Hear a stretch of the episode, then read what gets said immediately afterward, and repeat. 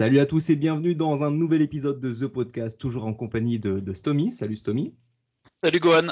Et aujourd'hui, on a un nouvel invité, il s'appelle Alexis Bachi, il est auteur de BD. Salut Alexis. Bonjour. On va avoir une interview un peu euh, sur Alexis euh, durant euh, tout ce podcast un peu hors série, qui va nous présenter son métier et sa nouvelle BD qui s'appelle Dérive et qui est disponible chez Glénat.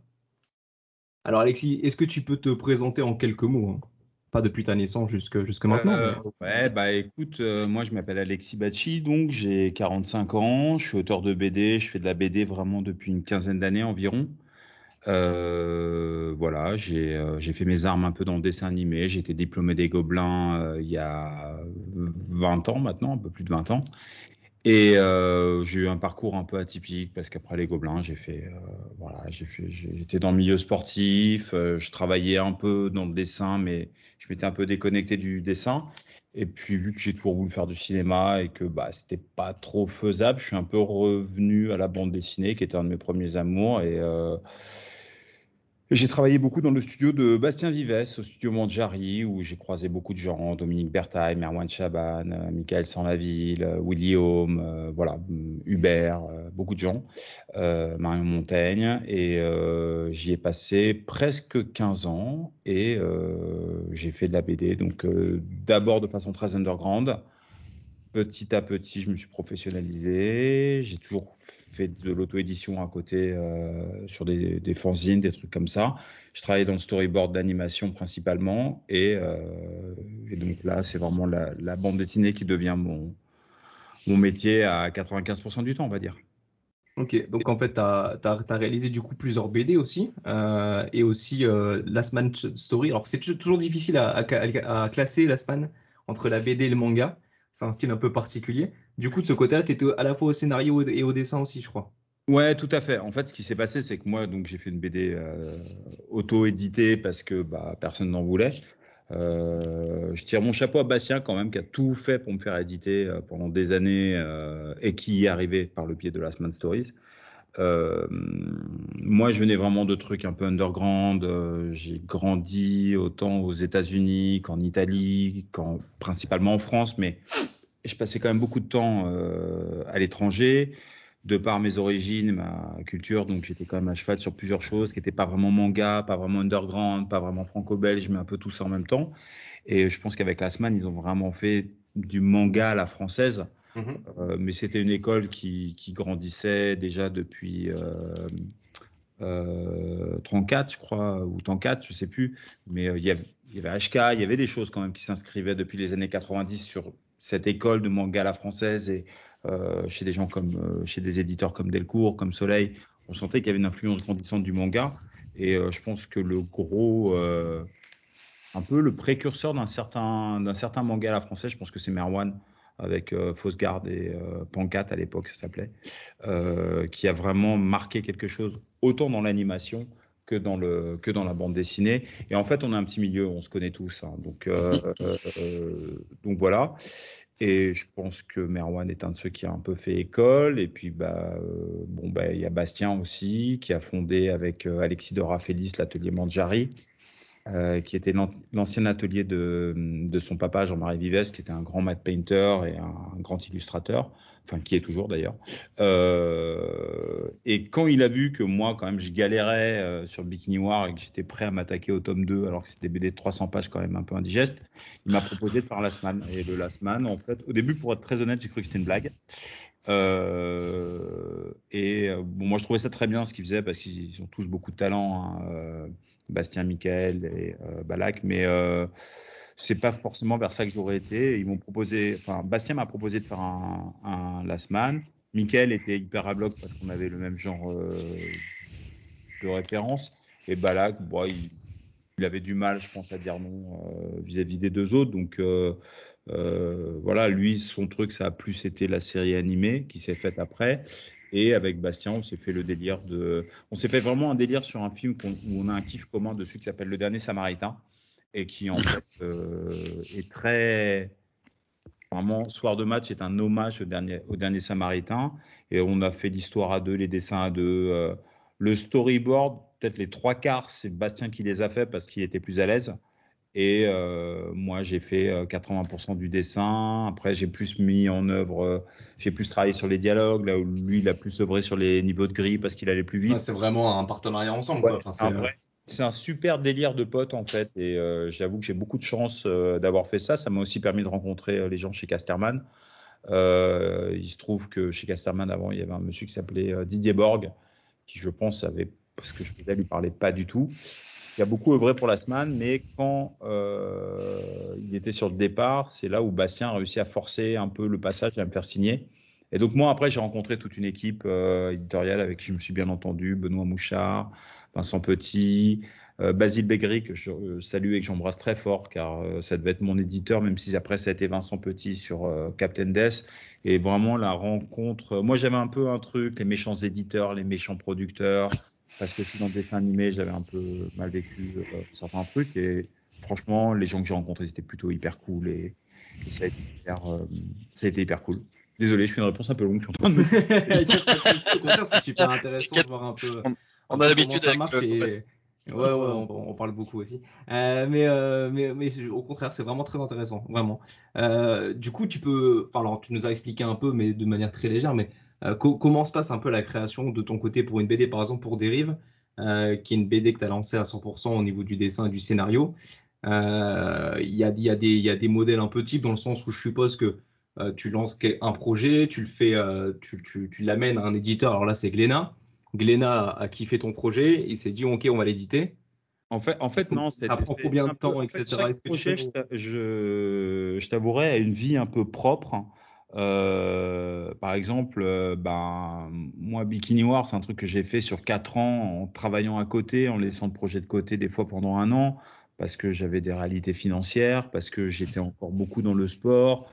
Voilà, c'était compliqué, c'est sorti, mhm flop total parce que c'était de l'auto-édition et que. Toujours compliqué, même si maintenant je trouve qu'au niveau de l'auto-édition, il y a une meilleure promotion possible. Il y a les, les plateformes Ulule, etc. Euh, pour la nouvelle génération, euh, on, rentre dans un monde qui est un peu dur avec forcément les confinements. Euh, les guerres et tout ce qu'on veut, mais il y a quand même, ils sont quand même une génération qui a accès à beaucoup de choses d'une part, euh, qui est très talentueuse dans l'ensemble de ce que je vois. Enfin, moi, la plupart des mecs de 25-30 ans, je considère qu'ils me mettent à l'amende au niveau, euh, niveau dessin. Je pense que c'est une, une, euh, une, génération qui a d'autres problématiques que la mienne, par exemple, euh, avec beaucoup de chance et beaucoup de malchance, qui sont ni les mêmes chances ni les mêmes malchances bien sûr. que moi j'ai connues. Mais par exemple, en dessin animé, moi, je me suis pas du tout intégré aux sorties des Gobelins. Aujourd'hui, euh, voilà, quoi. Je veux dire, la 3D, les logiciels permettent énormément de choses. Pareil, l'auto-édition. Euh, moi, j'en ai fait un peu avec des, des fanzines qui s'appelaient Akasake. Bon, c'est des trucs qui étaient quand même plus difficiles à faire il y a 20 ans, par exemple, je pense. Bien sûr, mais même surtout, surtout au niveau communication, parce qu'en fait, l'air de rien, l'élément le plus important quand tu lances quelque chose, c'est quand même la communication. Quoi. Si, si, si personne n'est au courant, c'est difficile de se vendre. Mm. là, on est dans une génération et dans une époque où, effectivement, euh, il y a beaucoup, beaucoup de choses qui se lancent à la fois sur les ULU, les, les financements participatifs. Euh, il peut vite avoir un buzz autour d'un lancement. Ça peut, vite être connu. Moi, je trouve que c'est. Bah, parce qu'il y en a beaucoup. Parce que y a, tout ressemble un peu. Euh, ouais, il y a 4-5 ans, ça allait peut-être mieux parce qu'il y avait quand même moins de projets, je pense. Là, mm. effectivement, j'ai l'impression, mais moi, je vais régulièrement sur les plateformes comme ça. J'ai l'impression que je me dis, putain, il y a vraiment toujours 5 ou 6 projets en cours. Euh, sur des nouveaux mangas, sur des nouvelles BD, etc. Euh, j'ai du mal à, me renseigner à la fois sur toutes ces nouvelles BD et sur, tous ces nouveaux mangas. Donc, en fait, on est un peu obligé aussi de, passer à côté de certaines choses qui parfois sont de réelles pépites. Je pense que du coup, les podcasts comme le vôtre euh, aussi, ou comme d'autres, ils ont un rôle qui est assez intéressant pour faire émerger ceux qui sont pas. vous avez aussi un rôle d'un peu de euh, j'aime pas du tout le terme influenceur, mais, mais de dénicheur plutôt. Mhm. Parce que c'est vrai que moi, je vois, je suis hyper tributaire des gens qui vont parler de mon travail parce que mon travail n'est pas très connu. Euh, avec Soir de Match, on a fait euh, un peu plus de 10 000 ventes. Donc, je ne pourrais pas dire si c'est 10 000 ou 12 ou 13 000, mais voilà, c'est la vente d'un petit Lasman. Ça a fait un spot un peu sur moi, mais bon, déjà dans la tête des gens, c'est Bastien qui avait fait le scénario et moi le dessin, donc c'était compliqué d'expliquer que non, c'était un travail de concert, c'était une vraie BD. Voilà, donc Bikini War s'est fait dans, dans, un, contexte, Soir de match s'est fait dans un autre contexte. où on a fait une trentaine de pages et ça s'est arrêté pendant presque un an et demi avant qu'on ait un feu vert pour finalement faire le projet. Euh, il devait y en avoir d'autres, ça devait s'enchaîner avec plein de dessinateurs. Il y a eu la série, il s'est passé beaucoup de choses. Les 6-7 dernières années ont été très riches euh, pour tout le monde, mais aussi dans l'atelier, que ce soit pour Bastien, pour, euh, les, pour moi, pour tout le monde. Donc on a eu d'autres choses à gérer. C'est vrai que les, les, stories se font un peu attendre. Je, il me semble qu'il y en a en cours, mais j'avoue que je suis même pas très au fait. Donc j'aurais peur de dire des, des conneries ou de faire des fausses joies aux gens. Mais ça devait s'enchaîner. Donc du coup, le mien, il fait un peu, je dirais pas tâche, mais quand on vend les 12 la semaine, le mien, il y a plein de gens qui ne savent même pas qu'il existe. C'est un euh, peu euh, pas un hors série, mais automatiquement quand il est pas dans le. Si c'est comme c'est pas le numéro 8 de la série, automatiquement tu. Ouais. Ça devient une série hors série, en fait, une. Euh, mais voilà, donc c'est vrai que c'est un, une BD qui a eu un parcours un peu particulier. Et puis même qui se démarquait des autres la semaine, déjà parce que moi j'ai pas le même niveau en dessin, par exemple, j'ai pas exactement le même univers. Moi, je suis plus féru de cinéma que de BD, même si j'aime beaucoup la BD et que j'ai une là-dessus. Euh, derrière, moi, j'ai fait Captain Death dans la foulée, euh, qui a eu un bon, une bonne couverture, très spécialisée et tout, mais qui, pareil, c'est pas vraiment vendu, donc il n'y a pas eu de suite, parce que, bah, à un moment, euh, l'éditeur faut quand même de l'argent. Et il faut trouver son public, ouais. Ouais, il faut trouver son public, c'est pas simple. Et euh, après, moi, je me plains pas, je suis hyper privilégié, tu vois, de, déjà d'être payé pour dessiner, de faire ce que j'aime, de euh, depuis quelques années d'arriver à en vivre. Euh, je veux dire, je suis béni des dieux à ce niveau-là, c'est super. Et en fait, Dérive, ça a été un projet beaucoup plus chaotique. Déjà, de la façon de travailler évolue, dans le sens où, Bikini Noir, j'ai un scénario, j'en ai fait un storyboard où tu modifies le scénario, je l'ai cliné, à la fin tu relis, tu modifies. Voilà. Avec la semaine, déjà, euh, je suis rentré dans le vortex euh, de la mentalité Bastien, qui est compliqué, où il change d'idée euh, toutes les deux minutes, mais qui est assez intéressante parce que, par exemple, on écrit en, en fait, on écrit en storyboardant. On a, on a écrit, on a écrit un peu et en fait l'histoire elle a changé. Donc pour du bien et pour du moins bien, j'ai envie de dire, mais mais c'était hyper intéressant et d'ailleurs depuis j'ai gardé cette façon de travailler euh, qu'à Bastien. Euh, je pense que je l'ai influencé dans ma façon de travailler. Il m'a influencé dans sa façon de travailler. Euh, en toute logique, moi, je suis hyper chiant sur les dialogues. Pour moi, une virgule, un mot, ça veut dire quelque chose. On, on est d'une génération où on massacre un peu le français. Moi, j'essaie vraiment d'affiner mon langage et de, voilà, un mot, ça veut dire quelque chose. Sujet, verbe, complément, la ponctuation, c'est pas fait pour les chiens, etc. Donc, euh, je, suis devenu peut-être un peu psychorigide euh, là-dessus. Et par contre, c'est vrai que cette espèce de, fraîcheur que lui peut avoir et d'ouverture d'esprit sur les idées nouvelles, quand ça, c'était assez cool. Et, euh, et, donc, moi, maintenant, je travaille comme ça. Je travaille, je fais un, j'écris deux trois pages de l'histoire que je veux et après je storyboard beaucoup. Donc j'écris les dialogues, je prends des voilà, je prends des notes sur des morceaux de papier, etc. Et sur Dérive, en fait, ça vient pas complètement de moi. C'est même un projet qui est venu un peu malgré moi. C'est que le, ce que je faisais en auto-édition à Kasake était un peu du japonisme, c'est-à-dire quoi, de la, aujourd'hui on dirait de l'appropriation culturelle, hein, mais euh, voilà. Et, euh, et, en fait, donc on, je faisais ça et j'ai un pote euh, qui s'appelle Olivier Millot, qui est scénariste et qui voulait qu'on fasse un truc ensemble qui m'a proposé un peu une idée. On l'a développé à deux dans un synopsis. Et bon, pour euh, mille raisons, en fait, euh, ça s'est pas, ça s'est pas fait parce qu'on avait une vision différente du projet, qu'on était un timing de nos vies qui était un peu, un peu différent. Et qui m'a dit, écoute, fais ton truc toi. Donc j'ai fait mon truc moi. Et j'étais engagé à l'époque surtout vis-à-vis de Casterman. Mais avec le confinement, avec euh, tout ce qui s'est passé, en fait, ils ont, euh, ils ont pas pu, euh, pas eu l'envie ou je ne saurais pas expliquer. Je, je retiens ni rigueur ni rien. Mais en fait, le projet ne s'est pas fait chez eux, donc il s'est fait chez Glénat. Euh, avec Robin euh, Joly, qui est mon éditeur actuel, qui a vraiment cru au projet, défendu le projet, et qui qui a aussi eu la, la gentillesse d'accepter aussi un, projet un peu euh, presque clé en main parce qu'il était fini à 90%. C'est-à-dire qu'à un moment, euh, il n'y avait pas d'éditeur. Euh, la même semaine, alors que le sujet des Hamas était un peu original, il y a une BD qui s'appelait Hama qui sortait. Euh, c'était pas une super semaine. On était confinés deux semaines après. c'était pas, c'était pas la meilleure période. Mais voilà quoi. Le, les chaque projet, Captain Death par exemple, est un truc qui s'est fait hyper vite. J'ai une idée, j'ai terminé la semaine je l'ai fait en, à l'époque, je travaillais en Italie euh, dans le studio Capurso à Milan avec des dessinateurs euh, super cool et ça s'est fait euh, en trois mois quoi. Et après, euh, voilà, ça s'est fait vite, c'est sorti vite, très rapide, super comme ça. Bon, il y a des projets qui sont plus longs, soit parce que bah, tu n'as pas le luxe de travailler dessus, parce que tu es obligé de travailler sur d'autres choses en même temps. Voilà, donc il n'y a, pas, y a pas de. Y a, enfin, moi, j'ai pas malheureusement, ou heureusement, je sais pas, ce modus operandi de OK, je fais une BD, pendant un mois, je fais le scénario, pendant deux mois, je fais le storyboard, pendant trois mois, je la clean, après, je fais les couleurs. J'ai pas ça, quoi. C'est vraiment. Tous les projets ont jusqu'ici ont une vie hyper, euh, hyper différente les uns des autres. Ça marche. Euh, on voulait savoir aussi un peu quelles étaient un peu tes inspirations ou ton univers.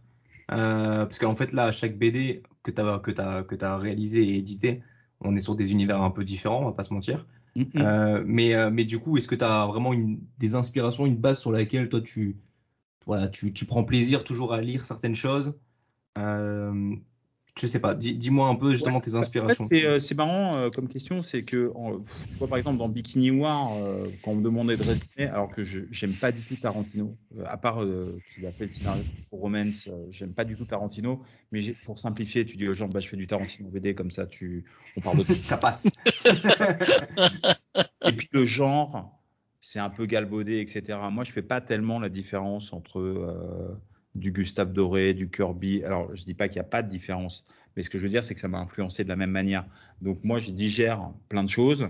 J'ai eu la chance de venir d'un milieu un peu bourge, hyper éduqué du côté de mon père et d'avoir une mère qui est hyper cultivée. Donc, déjà, j'étais baigné dans le cinéma euh, de Marcel Carnet, le cinéma italien. Ensuite, il se trouve que par ma vie personnelle, euh, j'ai passé beaucoup de temps tout seul et du coup, j'ai beaucoup euh, été un gosse de des années Canal, même si je préfère parler des années Lescure, comme dit euh, oui. parce que c'était pas pareil en fait quoi.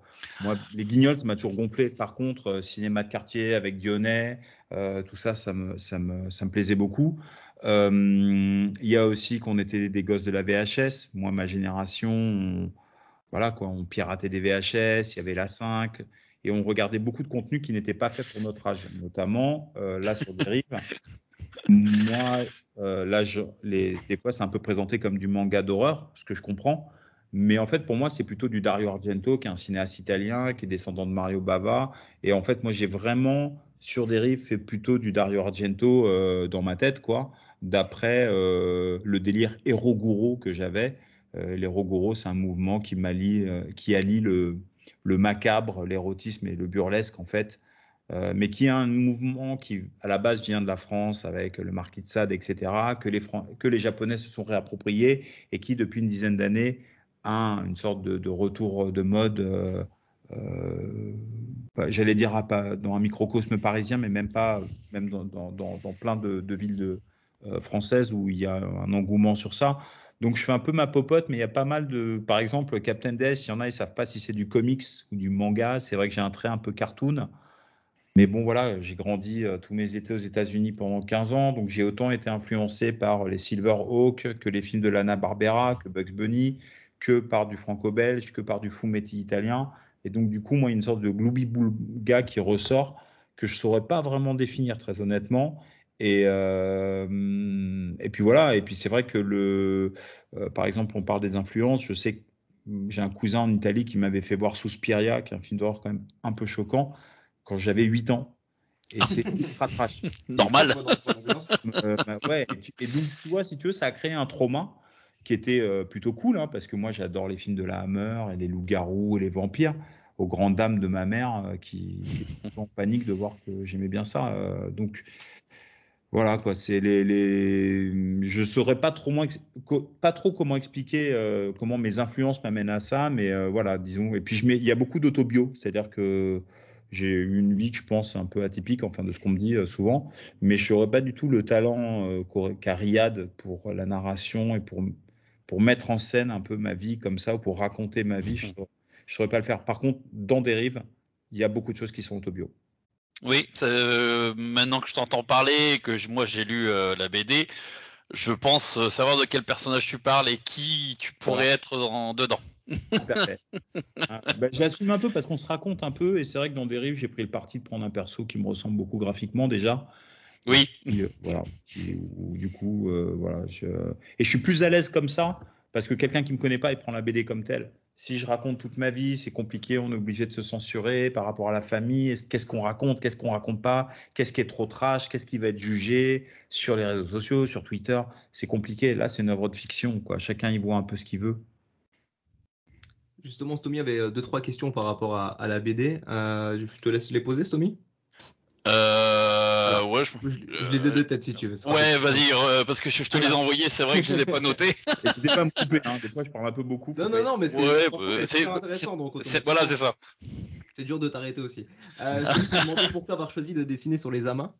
Oui, euh, d'où est venue cette idée de dire bah tiens sur un métier comme ça euh, en voie de disparition hein, euh, concrètement d'où t'as as connu ça entendu ça et te dire bah tiens je vais raconter une histoire là-dessus ma première entre guillemets rencontre avec les amas c'est que quand j'étais petit donc je voyageais beaucoup. En plus j'étais un gosse du divorce avec des parents qui travaillaient beaucoup qui étaient cadres supérieurs qui m'amenaient en voyage avec eux. Donc voilà des pays d'Afrique euh, l'Israël, tout ça, machin. Et euh, il y a tous les étés, j'étais chez ma tante aux États-Unis. Et un été, euh, ma mère m'avait amené. J'avais passé un mois avec mon père donc à San Diego et l'autre mois avec ma mère en Floride. Et en Floride, il y avait Epcot Center. Et Epcot Center est un parc d'attractions qui était un peu le rêve inachevé de Disney. Euh, de faire une ville futuriste, euh, idéale, euh, tout ça. Donc, chose qui, moi, m'échappait complètement. C'est d'ailleurs Dominique Bertaille qui m'a raconté l'histoire d'Epcot Center qui est assez passionnante. Et il y avait des villages genre c'était un peu fou quoi on rentrait dans des espèces de temples mexicains avec des nuits étoilées alors que dehors on était en plein jour mais en fait c'était un intérieur avec des constellations reproduites il y avait un film de Michael Jackson qui s'appelait Captain EO avec une 3D révolutionnaire c'était vraiment le futur hein. Et il y avait un village japonais. Et dans ce village japonais, il y avait des hamas. Euh, qui avaient pas couvert hein, parce qu'on est aux États-Unis et que voilà et qui pêchaient des perles et donc il y avait des restos japonais avec ces espèces de il y avait comme dans les films des piscines où en fait on voyait les meufs euh, c'est-à-dire que c'est bizarre elles, sont couvertes mais c'est hyper euh, en fait pour un gosse qui voit ça euh, vers 7-8 ans et qui commence à avoir un peu des, des, pulsions et tout ça. Donc ça ça a été mon premier trauma sur les hamas euh, et ensuite, euh, ben, j'ai vu pas mal de choses, Yorotsuki Doji, tous les mangas, il y a beaucoup de choses qui m'ont beaucoup parlé. Euh, c'est Olivier Millot qui, dans son idée de base, c'était dans cet univers-là. Et moi, j'ai agrémenté de plein de choses. Hein. L'histoire, après, le synopsis, on l'a écrit à deux, on en a discuté à deux. Et lui, il avait eu ce concept d'après des illustrations des Roguro que j'avais fait. Je pense qu'il avait fait le lien aussi avec certains reportages qu'il avait vus sur Arte euh, donc il y a une dizaine d'années. Donc l'idée, elle, date d'un petit moment. Hein. elle date de C'est juste que c'est un projet qui aurait dû se faire en un an, qui a mis deux trois ans à se faire et qui a mis deux ans à sortir après. Euh, mais du coup, c'est bien aussi parce que ça m'a laissé le mûrir, chercher mes influences. Par exemple, une de mes grosses influences euh, sur le manga d'horreur, c'est Rumiko Takahashi avec quelque chose qui est ressorti chez Glénat qui s'appelle Mermaid Forest ou Mermaid Saga, je sais plus. Et il y avait eu un OAV qui était vraiment un dessin animé super, qui était une de ces histoires où c'est des mecs qui bouffent de la chair de sirène pour devenir immortels. Donc c'est du manga d'horreur. Il y a ce concept de sirène, il y a ce concept un peu marin. Et d'ailleurs, dans la narration, moi, je suis très influencé par euh, bah, ce manga-là, par Kazuo Kamimura avec le Club des Divorcés, donc tout ce qui est Gekika et manga, manga social adulte. Euh, donc en fait, c'est venu petit à petit et sur, euh, on va dire, l'Asie érotique en fait, ou le monstre érotique, tout ça. Bon, bah il y a, y a, plein de films qui m'ont vachement marqué. Quand j'étais gosse, pareil, euh, on se faisait tourner une cassette pirate de l'Empire des Sens. Il y a un film qui s'appelle Sex and Zen. Donc c'est pas au Japon, c'est en Chine, mais avec des scènes aquatiques, une scène de euh, c'est un peu honteux à dire comme ça, mais d'agression sexuelle en fait dans, dans, une, dans des bains. Et euh, donc il y avait des scènes sous-marines et tout. Et c'est vrai que donc le côté un peu aquatique sous-marin, euh, même, enfin je veux dire, voilà, il y a plein de scènes avec des, des, des nanas sous l'eau où c'est très le côté aquatique colle bien avec l'érotisme et le, la sensualité du corps féminin, je trouvais. Donc voilà, puis il y a plein de références que j'ai mis après petit à petit. Euh, là, il y a une scène, je ne vais pas spoiler, mais euh, justement un peu, un peu grivoise, on va dire. Euh, et en fait, ça, c'est un clin d'œil à, un clin d'œil à Nakio, euh, Namio Akiwara, je crois, qui dessine des femmes très en chair. Euh, ah. voilà. Avec le stagiaire. voilà. Et c'est vraiment un clin d'œil à ça, au réalisateur Tinto Brass, qui a un, érotisme hyper qu'on voyait sur les films érotiques euh, M6 le dimanche soir, et qui était du cinéma de qualité, hein, ambiance 35 mm et tout. Je veux dire, euh, voilà. Donc en fait, j'avais aussi une envie de retranscrire des, choses qui sont pas communes. Et ce qui m'a plu en fait dans l'idée euh, qu'avait amené Olivier, qui m'a vraiment interpellé. Et ça, par contre, c'est indépendamment du fantastique et de, de, de tout. Moi, vraiment, je suis absolument pas un porte-étendard de la BD féministe. Je trouve que ça doit pas être un, argument commercial. Il y a une histoire qui a un propos, le propos défend des valeurs qui vont dans un sens ou dans un autre. Mais ce qui m'a vraiment plu, c'est aussi que ça met en avant des nanas qui sont pas des citadines, qui sont pas des petites parisiennes, donc là dans le cas des petites tokyoïtes, euh, qui a un côté un peu comme euh, on pourrait retrouver dans certaines provinces en France avec l'Ancou, avec euh, la Dame Blanche, avec des légendes comme ça, où moi je suis un vrai Parisien, je suis un vrai urbain, j'ai vraiment vécu euh, à Paris, à San Francisco, à New York, à Milan. Et quand je vais à la campagne, euh, le moins de bruit, je sursaute et je suis une petite flippette. et c'est vrai que quand on voyage, il y a ce côté un peu, euh, les forces de la nature, on ne sait pas ce qu'il y a, on regarde le noir, on ne sait pas s'il nous regarde. Il y a toujours un truc un peu bizarre. Et euh, donc voilà. Et puis oui, euh, excuse-moi aussi pour pour, pour euh, conclure, c'est que euh, j'ai été donc élevé par une maman qui voilà quoi, qui est née sous les bombes dans les années 40 et par une gardienne qui s'est beaucoup occupée de moi. Et en fait, avec le fils de la gardienne, on se faisait toujours la réflexion que nos mères elles ont 70 piges, elles se lèvent à 6 heures du mat, elles font plein de trucs, elles font des expos, des ciné, elles n'arrêtent pas, et nous, on est tout le temps fatigués. Et je trouve ça hyper intéressant de montrer des, des femmes. Voilà, c'est pas le truc de ah c'est une femme forte et c'est une tank girl. Et regardez euh, non là regardez on met, on met très peu les vieux par exemple en avant dans les euh, euh, dans les BD c'est assez peu fréquent. Si il y a les vieux fourneaux je crois qu'ils marchent bien. Mais voilà je voulais montrer ça en fait quoi ben, justement, euh, je vais peut-être donner un petit peu mon avis euh, sur sur Dérive. Euh, la première chose qui, m'a frappé hein, quand j'ai reçu, j'ai dit c'est le pavé. J'ai dit waouh, plus de 230 pages, je crois, de mémoire. Euh, je vais jamais pouvoir euh, lire tout ça. Euh, ça va être long, ça, va être très barbatif. Je savais pas à quoi m'attendre et j'ai commencé donc à, à feuilleter le, le, Dérive et je suis plongé dedans totalement. Euh, les dessins m'ont interpellé. J'ai dit tiens c'est marrant cette façon de dessiner. Ça faisait un peu grossier euh, sans aller à l'essentiel. Puis petit à petit, on comprend tout ce qui se met en place. Euh, le dessin, euh, bah, on commence à, à, apprécier, à l'aimer et, euh, même à le kiffer et, et, à chercher un peu ce que tu as voulu nous faire passer comme message. Et ce que tu disais justement, c'est que je me disais, c'est marrant, il n'y a que des vieilles. Il n'y a pas de jeunes. Il n'y a pas de gamine, à part quand on parle du passé, parce qu'il y a quand même des, euh, une dame euh, euh, Furito, je sais pas comment on va le dire, parce qu'on le lit comme on veut, mais euh, qui, qui, va raconter surtout des, histoires d'époque à Takeshi, le, le journaliste, et c'est que des vieilles. Et c'est vrai que on reste là-dessus, et elles ont la patate, elles nagent, elles vont encore chercher à, je sais pas, d'avoir 70, 80, peut-être même 90 ans, mais elles ont, elles ont la pêche, elles ont elles sont voilà, il y a, y a, rien de choquant.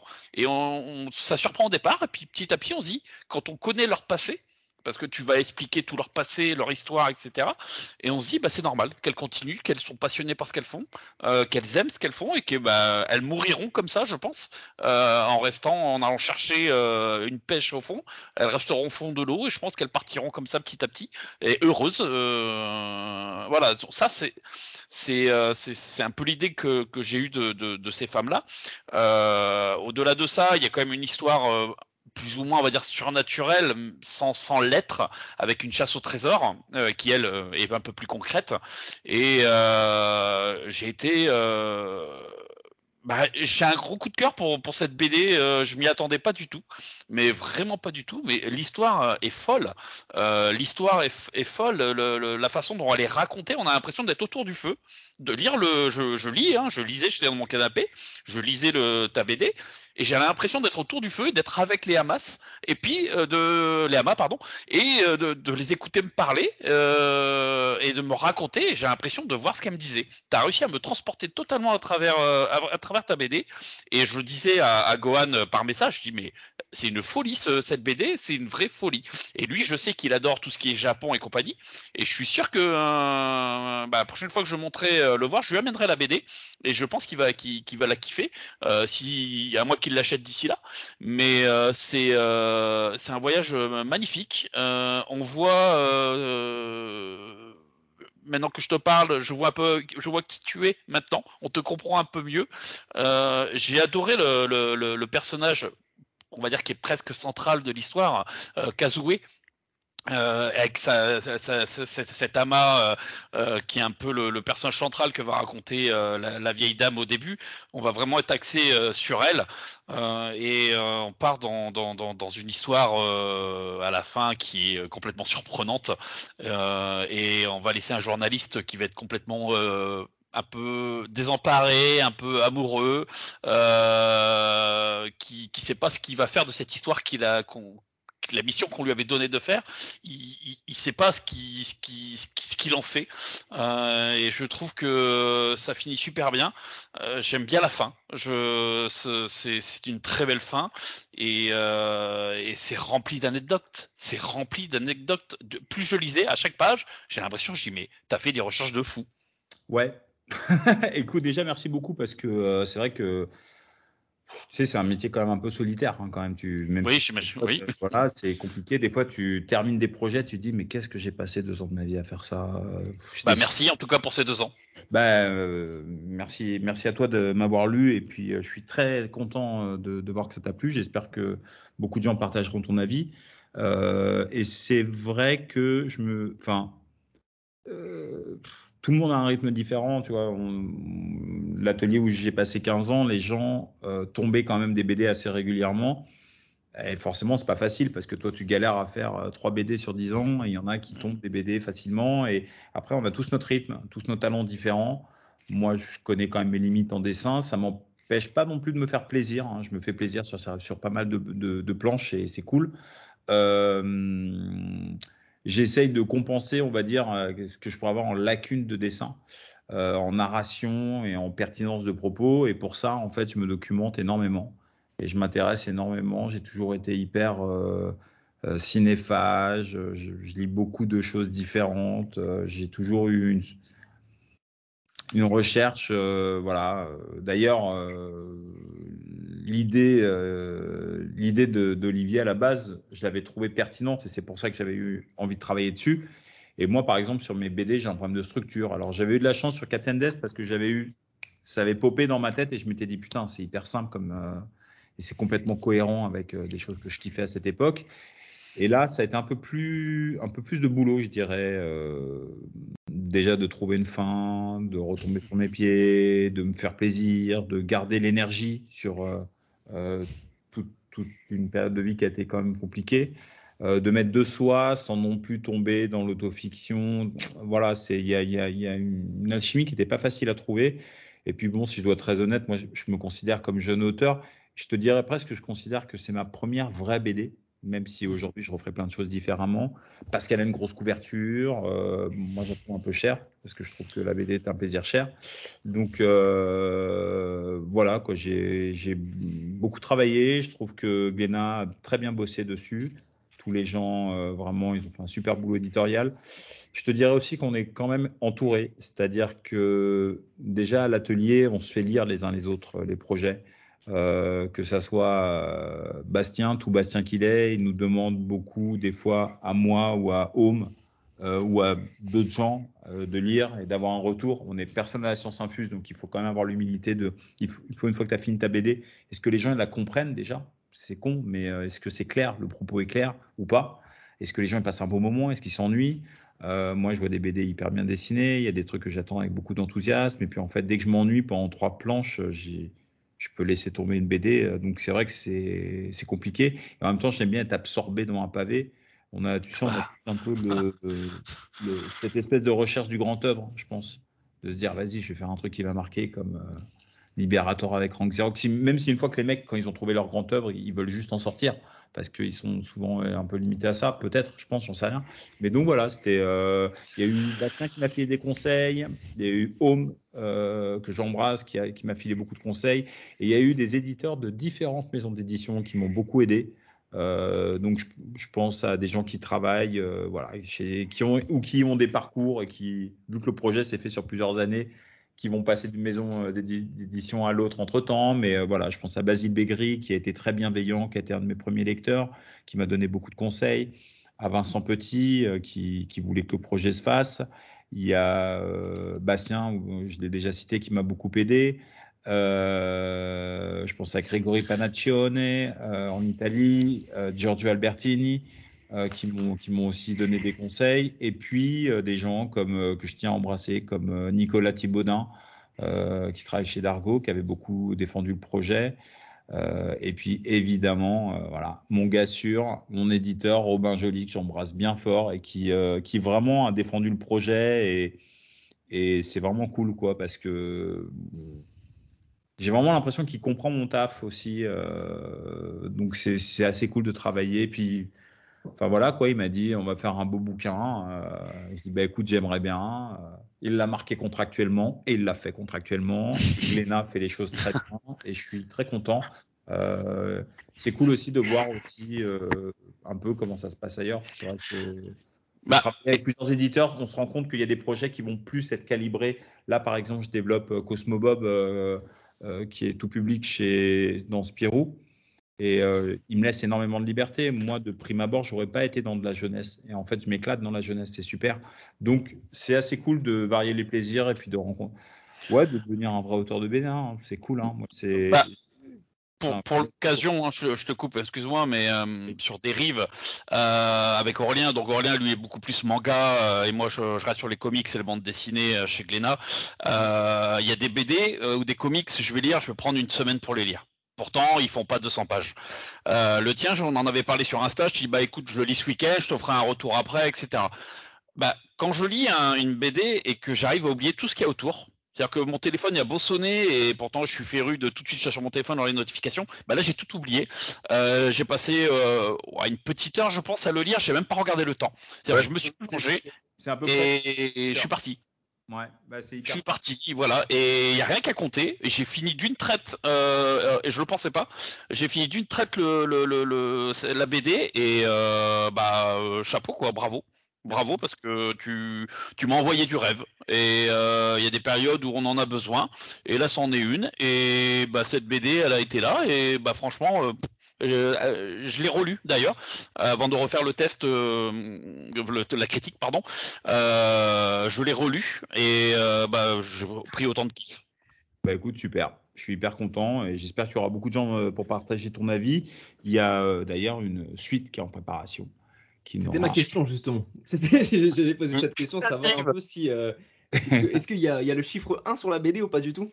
Non, non, pas du tout, c'est un one shot. Donc c'est officiellement un one shot à la base. Euh, tu vois, j'étais très frustré de pas pouvoir faire, mais ce que je comprends tout à fait, en tout cas en l'état, de suite à Captain Death, euh, parce que j'avais une idée, parce que j'avais une idée pour la suite de Bikini War, parce que j'avais une idée pour d'autres Last Man Stories, etc.